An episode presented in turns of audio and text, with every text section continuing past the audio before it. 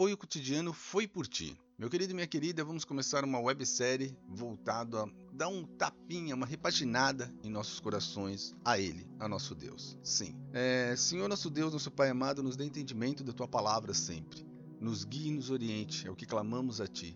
Nos guie e nos oriente, a Sua presença em todos os dias da nossa vida. Em nome do Teu Filho amado Jesus Cristo, agradecemos. Amém. Vamos lá. Vou começar de, um, de uma coisa assim bem, bem simples, né? Principalmente para chefe, para líderes que já têm esse cargo, já ocupam esse cargo. Você sabia que é impossível confiar e contar com Deus quando você diz: "Deixa comigo"? E eu falo isso porque eu sou um líder e tem muitos líderes também aí, e a gente realmente pega as coisas assim para nós e vamos à frente. Vamos que nós resolvemos. E resolvemos. Só que tem algum detalhe aí. É que nós não podemos esquecer de quem é o chefe, quem realmente nos dá vida, quem nos dá direção, quem nos guia é Deus. Então sempre, sempre Ele tem que estar conosco. Deixa comigo, mas nós clamamos a Ele para nos ajudar.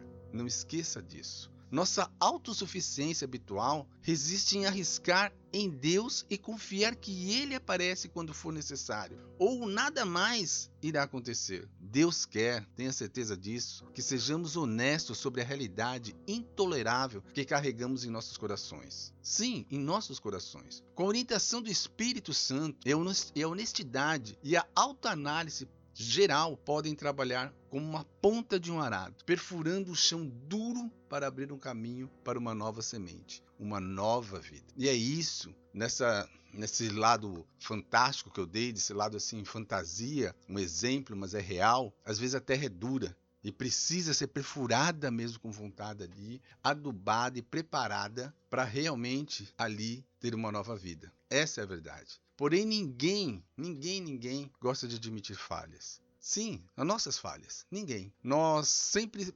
procuramos tentar resolver tudo, acreditamos que vai dar tudo certo e às vezes falhamos. A maioria das vezes. E quando dá tudo certo também, nós percebemos que falta algo. E isso é Deus em nossa vida. Se você não aguenta receber uma crítica negativa, seu coração talvez não esteja como um solo não arado. Sim, não está como um solo não arado. Tenha certeza disso. Você pode não ser capaz de receber o que precisa, assim como um solo não arado que não pode receber sementes, aquele solo duro como eu citei para vocês, que tem que ser todo preparado, você precisa passar por essa fase de ser totalmente preparado. Mas se você estiver pronto para uma época de renovação, para uma época de mudar as coisas realmente na tua vida, a boa terra.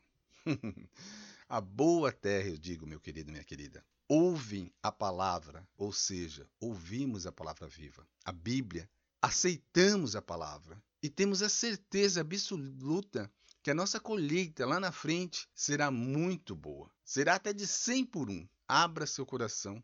Abra seu coração em vários sentidos. Se desapegue em coisas que você sabe que está prendendo a tua vida, não está deixando você ir para frente. Tenha uma autorreflexão verdadeira, você e Deus. Aquele lugar secreto que eu sempre falo, você e papai todos os dias. A abundância de Deus consegue ver coisas em, em nós mesmos que nem nós sabíamos que existia. Isso que é legal, porque nós às vezes não sabíamos essa existência mesmo. Jesus Cristo contou essa história sobre plantar sementes para mostrar que a palavra de Deus é como uma semente. Quando a palavra viva de Deus cai em um coração de solo fértil, ela produz uma colheita abundante, abundante, que você nem pode imaginar o quanto você vai colher. Mas antes de tudo isso, dessa colheita, seu coração deve ser arado e preparado por Jesus Cristo em primeiro lugar. Ele precisa fazer um diagnóstico completo em você do seu coração. Não só, mas geral. Eu estou focando o coração aqui, mas um diagnóstico completo. O desafio dessa parábola é que paremos, paremos de caminhar, tá? De caminhar assim é, à, à toa, bobo.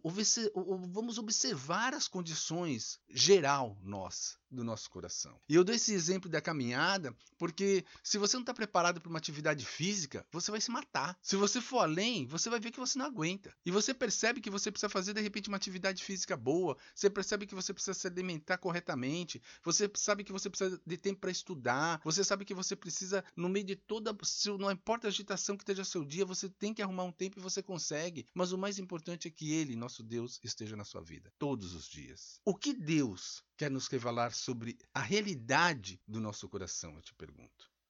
Sim, a realidade dos nossos corações. Então vamos lá. Senhor nosso Deus, querido Pai amado, Deus, Pai, remova todas as pedras do caminho que me atrapalham. Querido Pai, cuide, cuide do meu coração, cuide da minha vida. Mais um dia eu entrego minha vida a Ti, Pai.